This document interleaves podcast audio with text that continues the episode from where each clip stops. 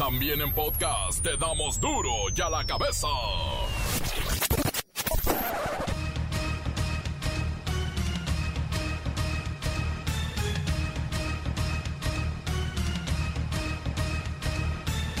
Miércoles 5 de mayo, 5 de mayo, batalla de Puebla. Yo soy Miguel Ángel Fernández y esto es Duro y a la cabeza, sin censura. Izan bandera nacional a media hasta como señal de luto por víctimas del colapso en la línea 12. El saldo es de 25 personas fallecidas y hasta la mañana de hoy 65 heridos aún estaban hospitalizados. Se tiene registro de 79 personas trasladadas a hospitales. Al momento, 15 personas permanecen todavía en hospitales públicos de la Ciudad de México y 12 en hospitales del ámbito federal. Seguimos trabajando en la actualización de los hospitalizados en nosocomios tanto del ámbito federal como del local. Suman 24 personas que lamentablemente perdieron la vida, 21 de ellas en el lugar y 3 más en el hospital. A pesar del duelo, el presidente López Obrador conmemoró en Palacio Nacional un aniversario más de la batalla de Puebla. Recordamos aquí, a esta hora, este día, esa frase memorable de Ignacio Zaragoza en un telegrama que envió al ministro de Guerra, Miguel Blanco, para que el ministro le informara al presidente Juárez. Escribió Zaragoza, las armas del Supremo Gobierno se han cubierto de gloria. La Secretaría de Educación Pública hace un llamado a no reprobar a los niños y niñas porque reconocieron que no todos tuvieron las mismas oportunidades de aprendizaje en medio de la pandemia. Y sí es cierto, ¿eh? A pesar de que pierde fuerza con los jóvenes, la preferencia efectiva por Morena registra 40% a nivel nacional. El PAN, PRI y PRD juntos tienen una intención del voto mayor al 42% nacional. Pero mire, el país está dividido. En el sur, Morena tiene 51% de apoyo y en el noreste solamente el 31%. ¿Qué tamaño de elecciones tenemos enfrente? Pega fuerte la sequía en el país. En el norte la crisis ya provoca la muerte del ganado. En el centro se pierde la siembra de temporal y en el sur aún no comienzan las aguas.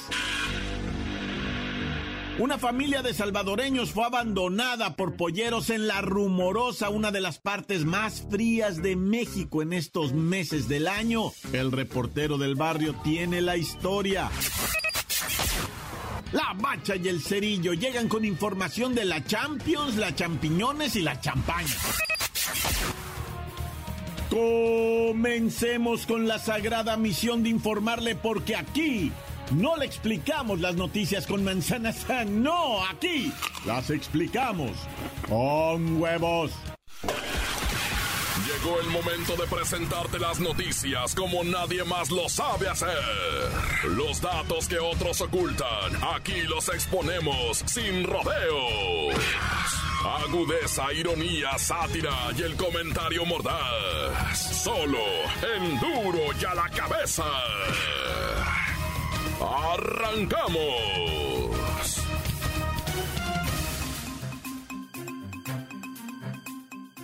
En Coahuila se reporta un hecho que conmueve a la sociedad tanto del Estado como ahora que nos enteramos en el país entero. Y también se activaron las autoridades. Mire, se trata de un mensaje escrito en un cartón de cervezas, de caguamas, en el que una niña de nombre Camila pide auxilio.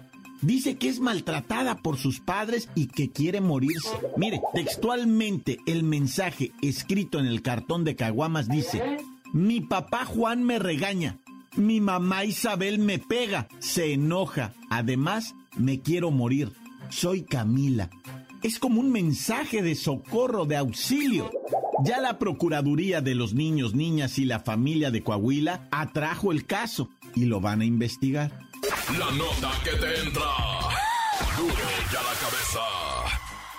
Hasta 100 millones de pesos se tienen que destinar por parte de las secretarías de educación de los estados y también el gobierno federal para reparar los daños en las escuelas y planteles por el saqueo y el robo que han sufrido debido pues al abandono y al eh, cierre de poco más de un año por la pandemia de COVID-19. Mire, todos sabemos que normalmente los planteles educativos sufren robos y vandalismo durante las temporadas vacacionales, pero imagínese cómo se puso la cosa con un año de abandono. Están reportando que se llevaron el cableado, las ventanas, puertas, baños enteros con lavabo, con excusado y hasta tubería.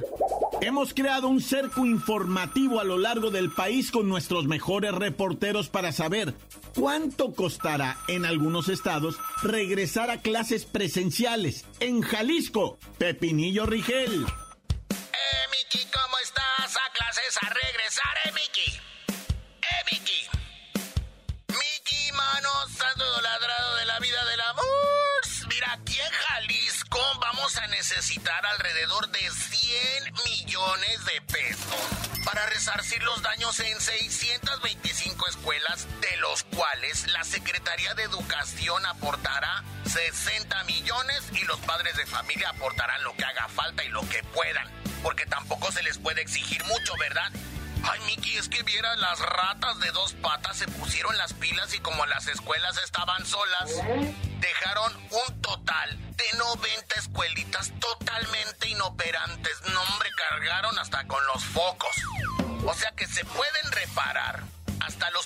días de agosto ya estarían así más o menos en condiciones de recibir a los niños y tener clases presenciales.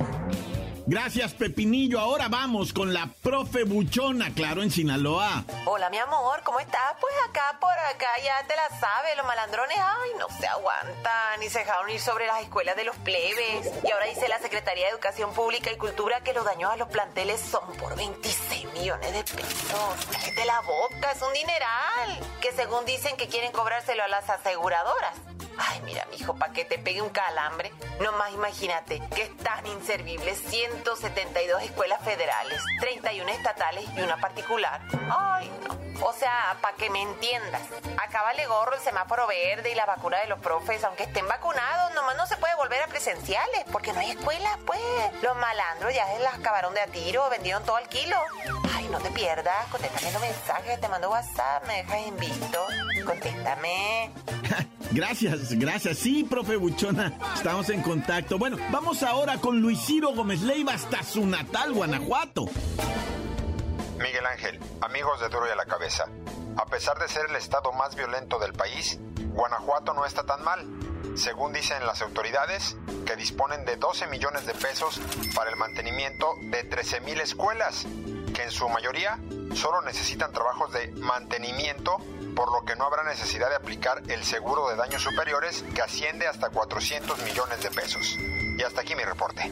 Gracias, gracias Luis Ciro Gómez Leiva. Ahora toca el turno a la maestra Hortensia Simbarón para que nos dé un resumen nacional de afectaciones en los planteles. Maestra Simbarón, bienvenida. Buenas tardes, hijo. Mira, hijo, hay de todo. Hazte de cuenta que en estados como Durango aún no hacen el recuento de los daños, hijo. O sea que no tienen idea de cómo están los planteles. Baja California ya reporta más de 150 escuelitas desbaratadas y vandalizadas, hijo, que van a necesitar inversión fuerte. En San Luis Potosí, hijo, hay un plantel que sufrió eh, hasta el techo. Se robaron, hijo, el techo de las aulas. Se robaron el techo. Esto es de verdad inaudito, hijo, ¿eh? Inaudito. Maestra Simbarón, ¿por qué no se contrató personal de seguridad por parte de las eh, secretarías de educación estatales o los comités de padres de familia? Ay, hijo, ¿estás viendo que no quieren ni cooperar con papel higiénico para los baños? Ahora les pides cuotas de vigilancia y pues te linchan en redes sociales. ¿Que todo es para los directores? No, hijo, me bautizarían como Lady Guardia. Mira, hijo, mejor así le dejamos. Y ya me voy, hijo, porque estamos organizando la graduación de los niños de maternal.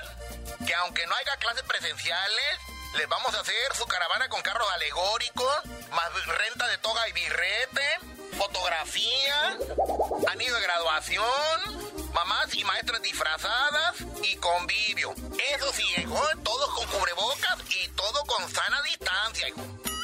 ¿Y eso cuánto les va a costar?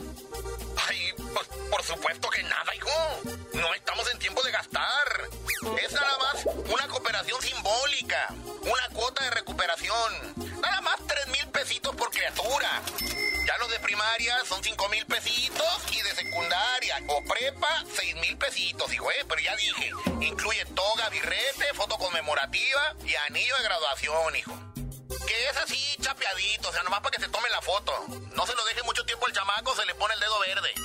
Hay toga y birrete para los de maternal. Bueno, así están las cosas. El país necesita recursos urgentes si es que se quiere reactivar en este ciclo escolar. Ya muchos dijeron que no, que hasta agosto. Y eso, claro, siempre y cuando la pandemia lo permita. Encuéntranos en Facebook, facebook.com, diagonal duro y a la cabeza oficial.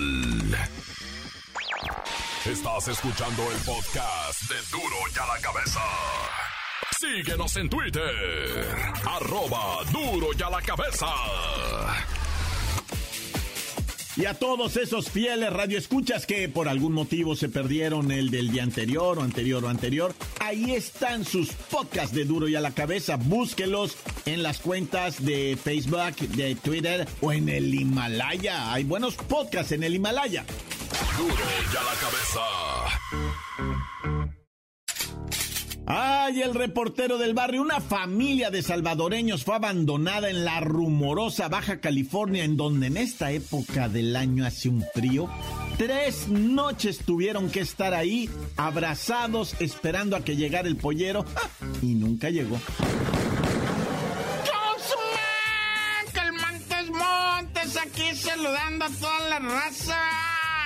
¿Qué tranza, papis? ¿Cómo están las mamás? Mm, oh, por cierto, ahí viene el Día de las Mamás, pues, o sea, un saludo muy cariñoso, muy respetuoso a todas las madres en su futuro día, que ya viene, se aproxima, pero a pasos agigantados, racita. No salgan con cosas y ahorren poquito para que le entreguen un regalito a la mamá. Pregúntenle qué ocupa, pero bueno, ahí este... Voy a dar los muertos, con ustedes me dispensarán, pero mira, en Ciudad Juárez se pararon enfrente de la casa de, de, un señor, ¿verdad? Y oyeron, y la, ay, qué historia tan tremenda, me da no sé qué contarle. Y la mamá dijo, este, ya llegó papá, sal. No, mejor, no, una cosa horrible. Sacaron al papá de un car del carro, ya ven, y lo balasearon ahí, lo bajaron del carro y lo, y se fueron, va, no sé si me estés entendiendo, es que me da no sé qué platicar esta historia, güey. Y pues la familia salió a recibir al papá, estaba muerto en el patio. Qué sangre, ¿verdad? De los malandrines, güey, me, neta que, híjole, que qué fuerte, ¿no? O sea, pero neta, loco, o sea, no es que, que uno quiera dar este, este, pero es lo que está pasando en México, o sea, es para que tú digas, mira, ahorita que estamos en elecciones, tú piénsale, loco,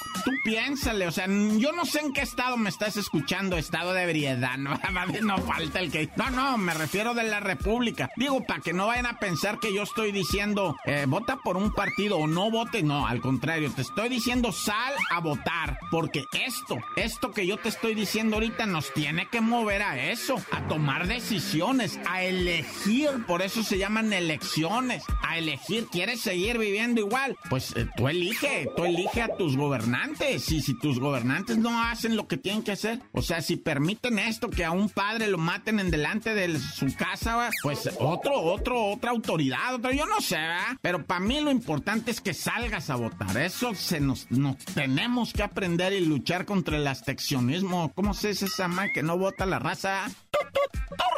Oye, y ahora vámonos hasta Yautepec. Yautepec está en Morelos. La madrugada del fin de semanita pasandito ya para amanecer lunes, ¿no? Asesinaron a una pareja que presuntamente la mujer traía en su bolso, este, droga cristal, ¿verdad? Le llaman. Pero pues también uno no sabe, ¿verdad? O sea, ¿qué le cuesta a quien los haya matado meterle ahí la droga cristal para que la gente inmediatamente diga, ah, es que eran tiradores, ¿no? Andaban burreando y andaban no sé qué. Pero bueno, cada quien, yo mejor ni digo nada, nomás los, ma Los mataron muy temprano en la madrugada, hombre y mujer, cada uno con un tiro en la tatema y ahí quedaron en paz, gocen, ¿verdad? Y en gloria estén, hay gente.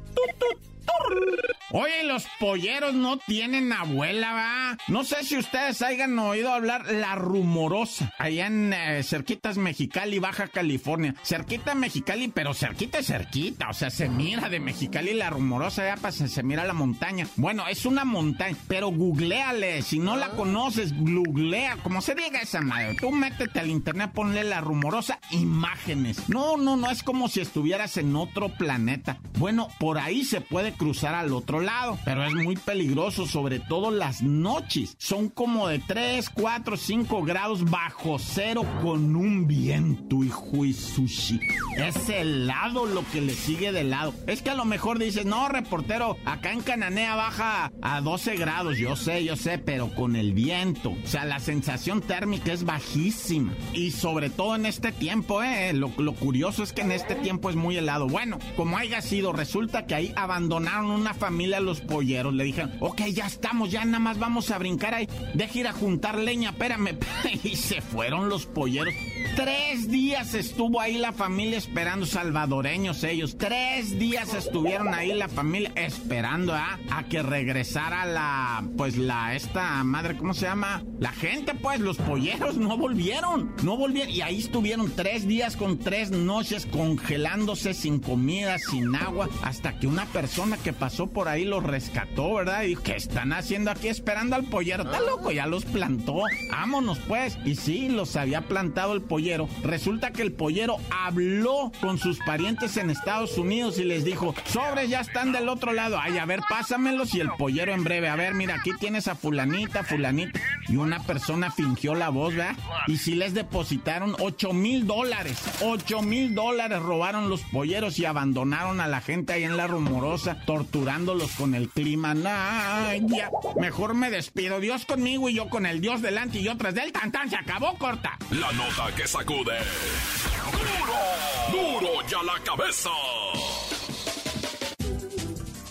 Ah, llegó el momento de escuchar sus mensajes. Envíelos al 664-485-1538.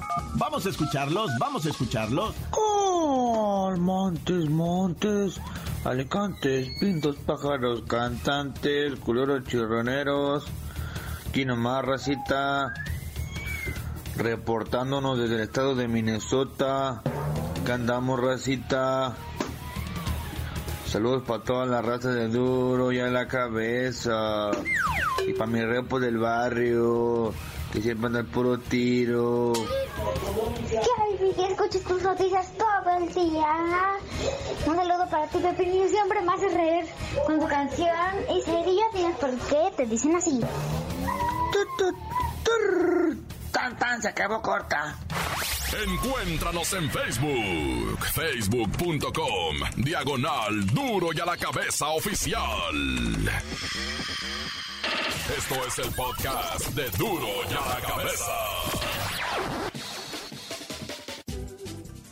Los deportes llegan en la voz de la bacha y el cerillo.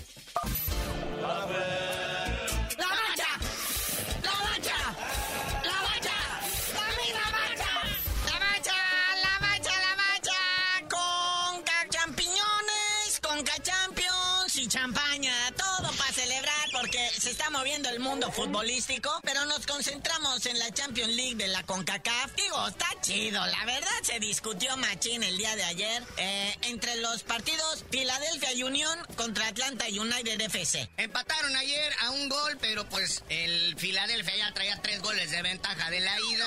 En el Atlanta no jugó Jürgen Damm, salió lastimado en el minuto 26 del partido de fecha regular, fecha 3 en la MLS el sábado, el domingo, el fin de semana pasado, y pues no alineó este partido, pero en su lugar llegó el Cubo Torres y pues no hizo absolutamente nada, por eso lo echaron de los cholos, no, ya. Oye, en la otra llavecita, Cruz Azul, tranquilo. Sí, digo, al principio sí como que andaba temblando, pero después despeja mi Jesus Crown, le pega hasta tres cuartos de cancha y de ahí mi More adorado, nada más en, de un intento, ¿no? Brian Angulo, así nomás como que calculó estaba el portero, dijo, de aquí un voladito, ¿no? Y pues sí, ni con las por más que se estiró el portero de los tontos de Toronto, no alcanzó y cae este golazo. ¿Ese portero es el de la selección chida de Estados Unidos? No, fíjate, él no alineó, ahora pusieron a este. Ay, güey. Que porque aguantaba más la altura. No, ya. Pero mira que vino el zapatazo, ¿eh? También hay que decirlo. Digo, le salió, le salió. Pero sí fue un zapatazo. Pero fíjate, ese factor, como bien dijiste al principio, los primeros 15 minutos fueron intensos. El Toronto se quiso ir encima con un gol que les diera la confiancita. Pero los muchachos de la máquina aguantaron el embate. Ya para el minuto 30, el equipo canadiense estaba fundido. Es raro ver que el Cruz Azul no se complique un partido él solo, ¿no? Oye, y, luego el señor Juan Reynoso, entre que no se confía en poner totalmente a la banca, hace un cuadro alterno entre titulares y banca. Dice, no, estos no la vayan a cruz azulear, ¿verdad? Tiene miedo el señor Juan Reynoso. Es más, hasta Cabecita Rodríguez dio minutos en el segundo tiempo. Pero como ya el equipo canadiense prácticamente estaban ahogando y vomitando en las orillas, este, pues ya nomás estaban trotando, cascareando bonito, ¿verdad? Pero bueno, este Cruz Azul de esta manera se ubica en lo que viene siendo ya los semifinales de la Conca Champiñones y está esperando ganador de uno de los partidos de hoy entre Rayados y Columbus Crew, que en el marcador de ida van empatados 2-2. Y la otra para hoy también, ya a las 9 de la noche, 9.15, para que usted no, no corra y llegue tranquilo a casa, alcance a tomarse un cafecito.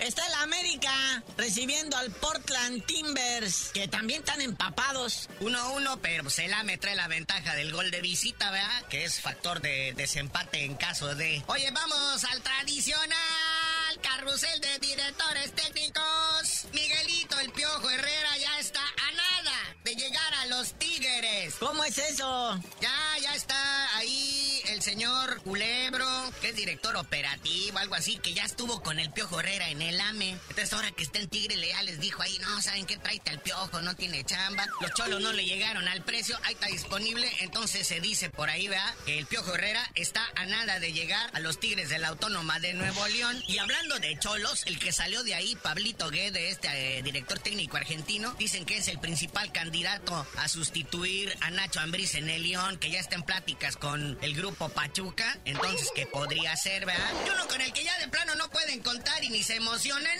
es con el gordo Mohamed. Ay, mi moja. ¿Dónde andas, mojamón? Que todo parece indicar que se regresa a Argentina, ¿verdad? A dirigir al Racing. Entonces no lo vamos a ver en la Liga MX, no vamos a ver sus carnes merodear por las canchas. A mí me gusta el Mohamed, es espectacular, es echado enfrente, le gusta rifarse. Con Monterrey no pudo realmente hacer lo que una hombrada. Él pudo haber sido 10 veces campeón con el Monterrey. Oye, entonces ya con estos como se están acomodando, este ya el turco Mohamed de plano no dirigiendo en México, entonces ¿quién quedaría como candidato para Chivas? ¿El Tuca Ferretti? No, ya, güey. Oye, carnalito, ya vámonos, no sin antes, este, pues ahorita como va a pelear el Canelo el sábado, pues todo es entrevistas y todo es, este, pláticas con él. Dice que su hijito de tres años dice que quiere ser boxeador igual que papá. ¿Qué no has visto la historia de los Chávez? ¿Para qué te metes en eso? Pues por eso mismo dice, mira, peleas arregladas a modo, millonariazo y vivir del nombre de papá. Vaya. Pero ya tú dinos por qué te dicen el cerillo. Hasta que el Canelo me adopte y me suba al ring a ganar dinero, les digo.